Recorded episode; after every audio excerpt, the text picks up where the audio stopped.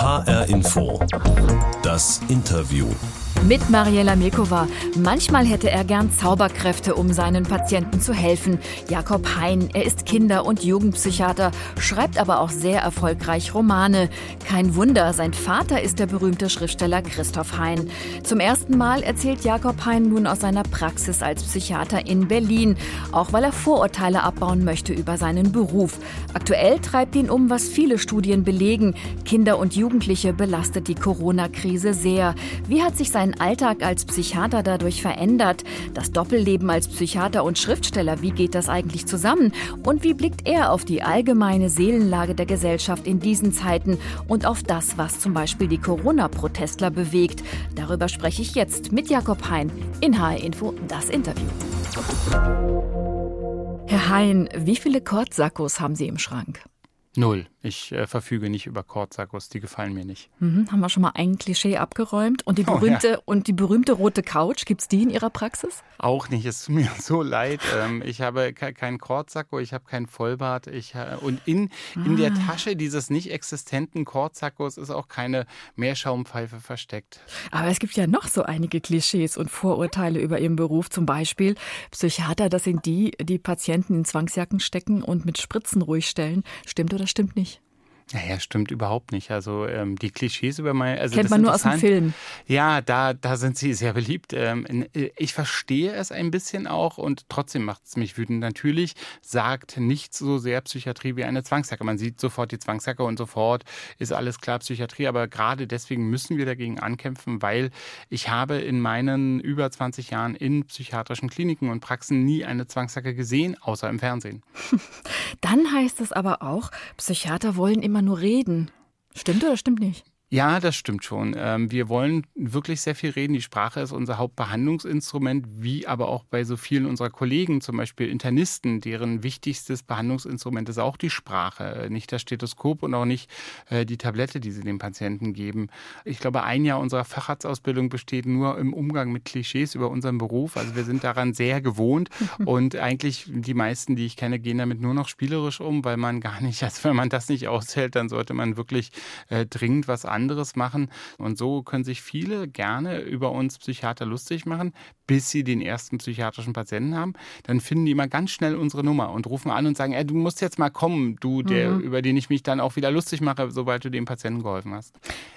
Ich ja. habe Sie zum Einstieg nicht etwa aus Gehässigkeit oder Bösartigkeit mit den üblichen Klischees so ein bisschen konfrontiert, sondern ich weiß, es ist Ihnen selbst sehr wichtig, die Leute da auch aufzuklären. Das tun Sie auch in Ihrem neuen Buch. Hypochonder leben länger heißt das. Da nehmen Sie den Leser mit in Ihren Alltag als Psychiater. Sozusagen begibt man sich da mal auf die andere Seite der Couch. Sie sind seit 20 Jahren in diesem Beruf, haben eine eigene Praxis für Kinder- und Jugendpsychiatrie in Berlin. Wie hat die Corona-Krise Ihren Alltag verändert? Also kommen kommen Patienten mit neuen, mit anderen Problemen wegen Corona? Also das glaube ich nicht. Äh, ich glaube, dass äh, die Psyche hat ja jetzt gar nicht so unendlich viele Reaktionsmöglichkeiten. Sie ist da ähnlich wie die Haut. Das heißt, Depressionen, Angststörungen, Zwangserkrankungen, das sind schon die Dinge, die bleiben. Dennoch ähm, hat sich natürlich, wie für uns alle, auch in den psychiatrischen Praxen und auch für Menschen mit psychischen Erkrankungen alles geändert. Wir haben eine ganze Menge mehr Patientinnen und Patienten, die wir jetzt online sehen oder dann, wenn das Internet nicht funktioniert, mit denen wir auch telefonieren. Wir haben natürlich ähm, viel größere Befürchtungen, was eben Ansteckungen oder Krankheiten betrifft oder eben auch insgesamt so eine sozialphobischen Tendenzen, das heißt die Tendenz, sich zu isolieren und nicht in Kontakt zu anderen Menschen zu treten. Die sind jetzt natürlich gerade, haben eine große Förderung sozusagen erfahren, während zum Beispiel Dinge, die wir vielleicht vor einem halben halben Jahr noch als hypochondrisch eingeschätzt hätten, heute als normales und auch sehr achtsames Verhalten gelten. In einer Studie des Hamburger Uniklinikums vom Juli wurden mehr als 1000 Kinder und Jugendliche untersucht im Alter zwischen 7 und 17 Jahren. Die wurden zum Thema Corona befragt. Das Ergebnis war frappierend. 71 Prozent der Befragten fühlten sich seelisch belastet durch Corona. Das ARD-Magazin Kontraste hat Kinder dazu direkt mal befragt. Wir hören mal kurz einige Stimmen daraus. Es passiert halt, dass ich kaum einschlafen kann und dass ich mir halt ganz schlimm Sorgen mache. Für mich war die Zeit sehr, sehr schwierig. Wir waren die meiste Zeit zu Hause, haben Videochat gemacht, haben zusammen irgendwas online gespielt. Das zweite Schulhalbjahr haben wir kaum was gelernt. Davor habe ich auch wieder Angst, dass wir fast nichts lernen werden im ersten Halbjahr. So leiden Kinder und Jugendliche unter Corona. Klingt ehrlich gesagt bedrückend. Angst ist mehrfach gefallen, das Wort. Einschlafprobleme, der Druck in der Schule, was verpasst zu haben. Gleichzeitig verbringt man mehr Zeit online. Also die seelische Belastung durch das Virus bei Kindern scheint groß zu sein. Wie erleben Sie das in Ihrer Praxis? Das ist absolut richtig und das ist auch sehr bedrückend, das zu hören. Und unsere Aufgabe als ältere Menschen oder so eben als Erwachsene besteht eben darin, diesen Kindern und Jugendlichen wirklich im wahrsten Sinne des Wortes eine Perspektive zu geben und zu sagen, das ist jetzt eine Phase im Leben, eine wichtige Phase, auch eine interessante Phase, wo ihr viel lernen könnt. Aber es ist eben eine Phase, die wir auch erfolgreich meistern können. Und mm, in dem Zusammenhang halte ich es auch eben für sehr wichtig, ähm, dass das Schulsystem, also dass die Schule noch besser wird, um es mal sehr vorsichtig zu sagen, die Chancen in dieser ganzen Krise zu zeigen und zu zeigen, dass wir irgendwie zueinander stehen. Sie haben gerade gesagt, die positiven Aspekte verdeutlichen, die Chancen. Was sind denn das für Themen, die man da den Kindern vor Augen führen sollte? Naja, einerseits äh, ist es Modell, wie man eine globale Krise angehen kann oder wie man es auch nicht tun sollte. Es ist äh, eine Möglichkeit, also es ist ein großer Online-Schub. Es ist eine große Möglichkeit, zueinander zu stehen. Es ist die Möglichkeit auch zu erkennen, was man aneinander schätzt, auch was man an sozialer Gemeinschaft schätzt. Es ist eine Gelegenheit für Vorfreude. Hm, ich möchte jetzt nicht reden wie so ein dämlicher Positivsprecher, aber Folgendes wir können diese Krise auch total pessimistisch und negativistisch angehen. Wir werden das Virus weder durch das eine noch durch das andere Verhalten beeindrucken. Das heißt, wenn wir uns hinsetzen und sagen, das ist alles so scheiße und wir können uns so leicht anstecken und das ist ganz schlimm und viele Menschen werden sterben und so, das ist, vieles daran ist richtig und wir werden aber unseren Kindern zum Beispiel, aber auch uns selbst nicht damit helfen, sondern wir können eben probieren, Aspekte herauszuarbeiten, die uns helfen, das zu überwinden und die dann eben auch äh, uns in eine sozusagen Arbeitsphase bringt. Also das wäre zum Beispiel eine Art von Verantwortung, die ich gerne gegenüber Kindern und Jugendlichen einnehme. Sie haben aber auch einen ganz interessanten Satz gesagt, nämlich den, die Corona-Pandemie macht uns alle zu Pubertierenden. Wie ist denn das gemeint? Naja, äh, wir sehen uns alle als völlig äh, selbstständige, erwachsene, selbstentscheidende Menschen, so wie das auch äh, junge Menschen in der Pubertät sehen. Und plötzlich haben wir eine sehr schlecht gelaunte, sehr mächtige und sehr bestümmerische Mutter, die uns vorschreibt, ähm, wann wir rausgehen, wann wir nicht rausgehen, wann wir zu Hause zu sein haben, dass wir keine Partys feiern sollen. die Mutter ist das Virus oder Angela Merkel? Die Mutter ist quasi, na, um Himmels Willen Angela Merkel. Also das, also um Himmels Willen. Also Angela Merkel ist doch, äh, ist doch, also wenn wir jetzt uns zwingen, in diesem Bild zu bleiben, ist doch Angela Merkel die verständnisvolle ähm, Vertrauenslehrerin. Also bitte, das äh, Schönes also, Bild. Äh, ja, also sowas bitte nicht. Nein, die, das Virus ist sozusagen, äh, das Virus ähm, lacht nicht, das Virus ähm, hat den ganzen Tag schlechte Laune und äh, die Höchststrafe des Virus ist der Tod und, und wir sind plötzlich alle eingesperrt und rennen gegen irgendwelche inneren Mauern und viele finden eben, also das ist auf jeden Fall belastend, so wie Pubertät eben auch belastend ist. Und es ist, finden, viele finden auch ähm, nur schwierigen Umgang damit. H-Info, das Interview mit Jakob Hein, der ein Doppelleben führt, will ich mal sagen. Einerseits ist er ein sehr erfolgreicher Schriftsteller, andererseits ist er Psychiater mit einer eigenen Praxis für Kinder- und Jugendpsychiatrie in Berlin. In ihrem neuen Buch schreiben Sie zum ersten Mal über Ihr sagen wir mal, Parallelleben als Psychiater. Daraus habe ich mir den Satz gemerkt, als Psychiater bist du nicht für Antworten zuständig, sondern für Fragen. Sie sind also nicht der Problemlöser, für den Sie viele halten, aber ich habe Ihnen etwas dazu in unsere Interviewbox getan. Steht hier neben mir. Ich öffne mal den Deckel und wir schauen mal, was da für Sie rauskommt, okay? Ich bin gespannt. Was war das? Ein Klingel? Ah, ich kann es mir vorstellen. Vielleicht so ein, so, ein, so ein Feenzauber wie so ein Zauberstab? Ja, und was hat das mit Ihnen zu tun? Ähm, das ist etwas, was ich nicht habe. es ist, äh, Sie haben, siehst du, ich suche immer in meiner Praxis den Zauberstab und der ist in Hessen. Ich meine, das muss einem doch einer sagen. Mm. Sie träumen als Psychiater davon, einen Zauberstab zu haben. Täglich. Haben Sie zu viel Harry Potter gelesen mit Ihren beiden Söhnen? Ich habe ähm, sehr, sehr viel Harry Potter vor allen Dingen gehört in der großartigen Fassung von Rufus Beck. Und das Tollste war, Sie können sich das gar nicht vorstellen. Ich, ich hatte die Gelegenheit, dass ich Rufus und äh, meinen Sohn, der ihn über tausende von Stunden gehört hat, mal zusammengebracht habe. Und es, ist, es war ein Augenblick des Glücks. Das Lustige war, dass ähm, Rufus einige Harry Potter-Passagen nicht mehr so gut kannte wie mein Sohn, der, der das einfach jeden Tag hört. Äh, aber ich habe keinen Zauberstab in meiner Praxis und das wünschte ich mir manchmal. Was würden Sie denn damit machen wollen? Ich würde ähm, die Probleme meiner Patienten wegzaubern. Das würde ich auch wirklich tun. Ähm, ich sage bloß immer, wenn ich den Zauberstab hätte, dann würden hier viel mehr Leute vor der Tür anstehen und ich wäre Milliardär. Ähm, manchmal kommen eben Patienten und Patientinnen zu mir mit ganz schön verfahrenen Problemen. Also ähm, was weiß ich, also das eine Elternteil möchte im westlichen Afrika einen wichtigen äh, Beruf anfangen und das andere Elternteil wird in Thailand ähm, Reis anbauen und das Kind soll in Berlin zur Schule gehen und außerdem können können die Eltern und, und das Kind nicht in einem Raum sein. Was machen wir denn jetzt? Und dann gucke ich die Eltern ratlos an und sage, ich, es wird sie überraschen zu hören, aber ich weiß es nicht. Ich habe keinen Zauberstab. Ich kann nichts dagegen tun, gegen unlösbare Probleme. Wir können äh, gucken, ob wir dieses riesige unlösbare Problem, ob wir einige kleinere Teilprobleme finden und ob wir teilweise diese einer Lösung herbeiführen können. Aber ich, ich habe keinen Zauberstab. Es tut mir leid. Ich hätte den gerne. Naja, wenigstens als Schriftsteller haben Sie ja so eine Art Zauberstab. Da haben das Sie stimmt. alle Freiheiten der Welt. Da können Sie alles möglich machen in Ihren Geschichten. Ne? Das stimmt. Als Schriftsteller bin ich sehr viel freier. Das ist wunderschön. 17 Bücher haben Sie schon geschrieben, wenn ich richtig äh, Bescheid weiß. Zum Beispiel über das Thema Jugend in der DDR, wie Sie es selbst erlebt haben, über Liebe und Hormone, über einen arbeitslosen Postboten, der eine Paranoia entwickelt oder auch über Fleischesser am Rande des Nervenzusammenbruchs. Ihr Stil witzig, humorvoll, augenzwinkernd. Schriftsteller und Psychiater, das ist eine ungewöhnliche Kombi. Befruchtet sich das gegenseitig? Also kriegen Sie in Ihrer Praxis Ideen für das, was Sie dann schreiben in Ihren Büchern oder ist es eher andersrum und Sie erholen sich vom Job beim Schreiben?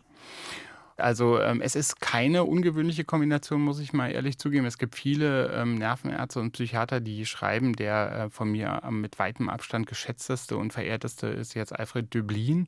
Also das ist, die Berufe sind nah beieinander. Man interessiert sich für Geschichten, man interessiert sich für Menschen und das Wort ist ein zentrales Instrument der Arbeit. Aber Sie haben das Schreiben wahrscheinlich auch in den Genen, wenn man sich so Ihre Biografie anguckt. Der berühmte Schriftstellervater Christoph Hein, da muss man als Sohn doch auch irgendwann mal anfangen zu schreiben oder? Ja, ich, ich habe das in einem Buch von mir ja mal beschrieben, dass bei mir zu Hause teilweise alle geschrieben haben. Mein Bruder, fünf Jahre älter, hat irgendwelche Hausaufgaben geschrieben. Meine Mutter, Dokumentarfilmregisseurin, hat eben auch ihre Arbeit ja mit Szenarien vorbereitet. Und mein Vater hat natürlich auch immer geschrieben. Und so kam es auch bei mir, dass ich eben ganz früh angefangen habe zu schreiben. Ich habe ganz früh mich mit einem Zettel und einem Stift hingesetzt, da kannte ich das Alphabet noch nicht und habe angefangen zu schreiben, dabei Geschichten zu erzählen. Und dann ähm, war ich der Meinung, ich schriebe. Yeah. Das war was Normales. Sie sind 71 geboren, in Ostberlin aufgewachsen. Der erste Berufswunsch war dann aber Schauspieler, was ihn Otto Walkes. Mein erster Berufswunsch war Otto Walkes. Und dann stellte sich raus, dass Otto Walkes Otto Walkes bleiben möchte. Und mhm. dann wollte ich Komiker werden. Und dann ging, gab, stellte sich raus, Komiker gab es in der DDR keine Ausbildung. Und dann stellte sich raus, Schauspieler. Mhm. Aber eigentlich Otto Walkes. Ja, aber Ihre Eltern wollten das mit dem Schauspieler nicht, weil die wussten, wie es in der nicht. Schauspielerei zugeht. Wie sind Sie dann aber aufs, auf Psychiater als Beruf gekommen? Ja, ganz ehrlich gesagt war es so, denn, also ich hatte wirklich so eine Krise, also jetzt eine minimale Krise, aber ich wusste eben nicht, was ich werden wollte. Und dann ähm, sprach mich eine ähm, Freundin an und äh, sagte, weißt du was, ich möchte äh, Neurologin werden und dann wirst du Psychiater und wir arbeiten in einer Praxis. Und ich war in dieses Mädchen sehr verliebt und fand das toll und habe gesagt, ja, das machen wir. Und dann hat sie mir zum Scherz ein Buch über die psychiatrische Praxis geschenkt. Das habe ich bis heute noch. Und tatsächlich ist sie heute Neurologin und tatsächlich bin ich heute Psychiater und wir sind noch befreundet, aber wir sind nicht zusammen und haben auch nicht eine Praxis. Aber so ist es gekommen. Ihnen war aber auch schon relativ früh klar, dass Sie sich auf den Bereich Kinder- und Jugendpsychiatrie äh, spezialisieren wollen. Und da haben Sie mal gesagt, weil sich Kinder ihren Witz noch nicht abgewöhnt hätten. Welche Rolle spielt der Humor in Ihrem Beruf? Ja, also im, in meinem Leben spielt der Humor eine große Rolle. Insgesamt, ich, ja. Ja, also das ist tatsächlich etwas, was ich mir nicht abgewöhnen kann und auch ich habe das auch wirklich aufgegeben. Das heißt, ich bin auch äh, humorvoll im Beruf. Manchmal merke ich das selber gar nicht. Also für mich besteht auch kein Konflikt zwischen Humor und Ernsthaftigkeit. Es gibt den Ernst, das Gegenteil von Humor, aber das ist was anderes. Aber die Ernsthaftigkeit, ähm, zum Beispiel habe ich im Beruf eigentlich immer. Und äh, da besteht aber für mich nicht der Kontrast zum Humor. Also in meiner Zeit in der Kinderonkologie in Amerika, ein, eines der traurigsten Fächer eigentlich, die es gibt, wurde in meiner sehr guten Beurteilung vermerkt, ähm, dass der Chef, Professor Wolf, äh, besonders äh, meinen mein, äh, ausgeprägten Sinn für Humor geschätzt hat. Ich glaube, dass mir das auf einer Kinderkrebsstation in Deutschland nicht bescheinigt worden wäre. Der Schriftsteller und Psychiater Jakob Hein ist heute zu Gast in HR Info, das Interview. Herr Hein, ich greife jetzt nochmal zu unserer Interviewbox, denn da habe ja. ich noch was für Sie reingetan. Hören Sie mal bitte hoffe, genau zu. Wieder. Wir haben keine Pandemie. Es sind alle gesund. Wir dürfen doch den Kindern nicht Masken aufsetzen und äh, Kollateralschäden in Kauf nehmen. Ich möchte mehr Gemeinschaft und mehr Liebe und mehr Menschlichkeit. Und deswegen sind auch, glaube ich, wirklich die meisten hier. Können Sie diese Töne zuordnen? ja, ich habe den Eindruck, sie wollen mich quälen. ähm, ich glaube, das ist wirklich ein, ein, mediales Phänomen, was mir, was mir sehr viel Sorge macht. Ich habe mal nachgeguckt, ähm, also 91 Prozent der deutschen Bevölkerung unterstützen die Corona-Schutzmaßnahmen und verstehen, warum das sinnvoll ist und freuen sich ähm, gemeinsam, wie erfolgreich wir waren in der, ja, in der Eindämmung dieser Pandemie. Und dann gibt es eben 9 Prozent. Da habe ich mal nachgeguckt, was gibt es noch 91 Prozent? Und, und ähm, 91 Prozent der Deutschen lüften falsch ihre Wohnung. Und da habe ich so gedacht, ja, ehrlich gesagt, würde ich viel lieber etwas mehr von den 9 Prozent hören, die ihre Wohnung richtig lüften und da, wie man das macht, als immer wieder von den Speerspitzen dieser 9 Prozent, die, die nicht verstehen, wie das funktioniert. Also das äh, ja, macht mich schon ein bisschen traurig. Ja. Aber lassen mhm. Sie mich noch mal kurz sagen, da protestieren Tausende gegen die Corona-Maßnahmen der Bundesregierung. Sie kämpfen, wie Sie sagen, für Freiheit und Frieden. Freiheit, das heißt für Sie zum Beispiel eben, dass Sie keine Masken tragen wollen und auch keinen Abstand halten wollen, weil das Virus für Sie gar nicht existiert oder nicht so schlimm ist. Genau in diesem Punkt zeigt sich ja offenbar, wie gespalten unsere Gesellschaft ist in Sachen Corona. Denn viele andere wiederum machen sich große Sorgen, auch gerade wegen der steigenden Infektionszahlen. Wie gucken Sie sozusagen als Fachmann auf die allgemeine Seelenlage der Deutschen gerade? Wie nehmen Sie das wahr? Ja, also wie gesagt, ich habe ja probiert zu sagen, die, dass ich die Spaltung gar nicht so intensiv empfinde. Man findet in einer großen pluralistischen Gesellschaft, wo sich jeder äußern darf, findet man natürlich auch immer die etwas andere Position. Hm, ich kann sagen, was ich besonders interessant fand, ist, dass viele dort mit einem Fahrradhelm äh, gekommen sind. Und äh, das finde ich so interessant, weil diese Menschen offensichtlich das Konzept einer abstrakten Gefahr, die man durch Vorsichtsmaßnahmen abwendet, total gut verstanden haben für sich selber, dass sie aber das nicht gut finden, dass man das auch für andere oder für so in so einem gesellschaftlichen Zusammenhang macht ich kann, ich kann sozusagen diese, wie sagt man, diese Corona-Gegner oder, also äh, wir alle sind Corona-Gegner, das dürfen wir nicht vergessen. Ich glaube, ich habe noch niemanden gefunden, der Corona gut fand. Ähm, ich glaube, wir sind alle Gegner. Und ich glaube, dass, dass wir irgendwie gut daran tun, irgendwie zusammenzustehen, weil wenn wir uns alle gegenseitig mit Negativität anschütten, anschütten dann fühlen wir uns alle nur unwohler. Und wie gesagt, niemand von uns beeindruckt äh, dieses Virus in, in, in seinem Tun und in seiner mhm. Infektiosität. In der Corona-Protestbewegung vereinen sich ja ganz unterschiedliche Gruppen. Da gibt es zum Beispiel Impfgegner, ökologisch bewegte Menschen bei der großen Demo in Berlin. Da gab es auch Rechtsextreme, die sich drunter gemischt haben. Dann gibt es die Verschwörungstheoretiker, die zum Beispiel behaupten, Bill Gates hätte Corona erfunden, um die Weltherrschaft an sich zu reißen. Die Protestler aber jetzt einfach als Spinner oder Verrückte abzutun, das wäre eine falsche Diagnose, oder? Das ist völlig falsch. Das ist ein, ein, ein wichtiger gesellschaftlicher Zusammenhang, in dem eben Diskussion erlaubt ist und wir zum Glück in einer pluralistischen Gesellschaft leben, wo sich Menschen äußern kann. Und es wäre völlig falsch, äh, verfehlt und äh, für alle Seiten ein Fehler, diese Menschen psychisch äh, zu pathologisieren. Das, äh, da, also äh, psychisch kranke Menschen äh, verfügen ja nicht über solche hervorragenden Planungskapazitäten. Da wurden ja Busfahrten organisiert, da wurden Transparente erstellt, da wurden Internetauftritte Auftritte gemacht, da wurden Filme äh, gedreht, ins geschnitten und ins Internet gestellt. Und das sind alles Dinge, die für psychisch kranke Menschen ähm, extrem schwierig sind oder auch gar nicht so möglich sind. Diese Dinge machen vielleicht Menschen psychisch krank oder verstärken äh, psychische Phänomene bei Menschen, die ohnehin schon leiden. Aber diese Menschen äh, sozusagen als psychisch Kranke zu diffamieren, ist wirklich absurd. Sowohl was diese Menschen betrifft, ähm, als auch eben was die psychisch kranken Menschen betrifft. Und drittens machen wir uns damit auch so ein bisschen das Fach kaputt. Ich weiß, dass leider manche Kollegen mit solchen ähm, Pathologien Stigmatisierung herumwerfen. Wir machen uns das Fach kaputt, weil niemand dann Lust hat, zu einem Psychiater zu gehen. Wenn ein Psychiater einer ist, der aus dem Fenster guckt auf eine Demo und dann behauptet, äh, eine Gruppe von Menschen sei dies oder das äh, mit einer Diagnose. Mhm, ich weiß, das äh, geht gegen ihre Berufsehre, aber viele verstehen diese Bewegung nicht. Ich ehrlich gesagt auch nicht, weil im Vergleich zu anderen Ländern war der Lockdown doch hier eher moderat. Verstehen Sie es, was in den Köpfen vorgeht? Naja, also ich, ich tut mir leid, dass ich immer so ein Optimist bin und das ist vielleicht auch ein bisschen pathologisch, aber ich glaube, wir brauchen mindestens einen äh, immer, der, der sich dagegen stellt und der sozusagen skeptisch ist. Natürlich kann ich es nicht verstehen. Ich habe ja auch Medizin studiert. Ich weiß, wie komplex und kompliziert Pandemien sind. Ich habe gute Freunde in Amerika, die wo die Menschen unendlich leiden und unendliche Probleme haben, wo Hunderttausende einfach wirklich erstickt sind. Ich, wie schlimm muss, muss man seinen Feind hassen, um ihm den Erstickungstod ähm, zu gönnen? Aber es nutzt uns ja nichts. Wir müssen probieren, irgendwie unsere Position zu finden und gesprächsoffen zu bleiben, damit wir vielleicht die wenigen am Rand, die, die da noch nicht so ganz in diesen Verschwörungstheorien äh, verfallen sind, dass wir die wenigen wenigen vom Rand vielleicht auch auf die Seite der Vernunft wieder ziehen können. Das Gegenteil zu den Corona-Wutbürgern oder sagen wir mal das andere Extrem, das müssten ja dann die Hypochonder sein, die ständig Angst haben, krank ja. zu werden. Ne? Das ist ja auch Thema in, in Ihrem Buch. Ihr Buch heißt ja auch so, Hypochonder leben länger. Und das ist ganz ernst gemeint. Wie kommen denn diese Menschen mit der Krise klar und warum leben die länger? Also Hypochonder leben länger, weil sie besser auf ihre Gesundheit achten, frühzeitig zum Arzt gehen und auch kleine Symptome ernst nehmen und, und bis zum Ende verfolgen.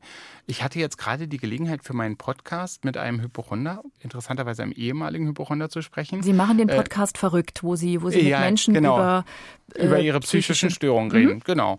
Beziehungsweise ganz selten mal mit, mit lieben Kollegen über, über ihr psychiatrisches Tun. Aber der, sozusagen das Herz des Podcasts sind Menschen, die selbst psychische Störungen haben, Alkoholerkrankheit oder Depressionen. Und da hatte ich eben jetzt ähm, Andreas Wenderoth, ein bekennender Hypochonder, und wir haben so darüber gesprochen und er hat eben so erzählt, was er alles so macht und welche Dinge ihm Sorgen machen und dass er eben zu Hause bleibt, wenn er selber grippeartige Symptome hat und dass er eine Maske trägt und so.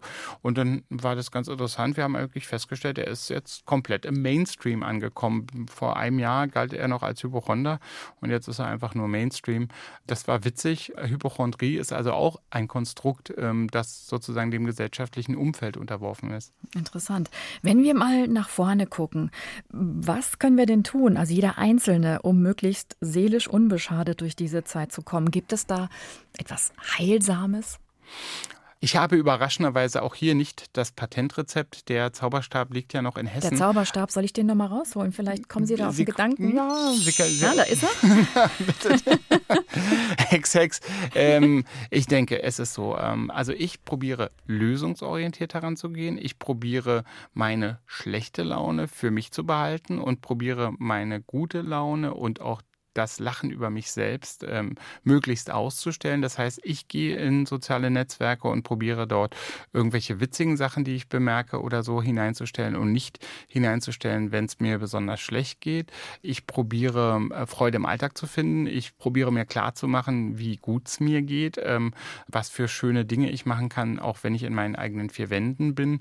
Und, und ich freue mich daran, dass wir diese Phase auch überwinden werden und, und das eigentlich, äh, zum Beispiel ist eine prima Gelegenheit für mich, die ganzen Urlaubsfotos zu sortieren und, und überrascht zu gucken, wie weit ich schon in der Welt herumgekommen bin und was ich alles schon sehen durfte, anstatt mich jetzt jeden Tag darüber zu ärgern, dass ich eben dieses Jahr äh, nicht nach Fuerteventura fliegen konnte. Also davon sollten wir uns alle eine Scheibe abschneiden. Dankeschön, Jakob Hein. Ich danke ganz herzlich. Psychiater und Schriftsteller, sein neues Buch heißt Hypochonder Leben länger und ist bei Galliani Berlin erschienen. Das war H-Info, das Interview. Den Podcast dieser Sendung finden Sie wie immer auf hrinforadio.de und auch in der ARD Audiothek. Mein Name ist Mariella Milkova.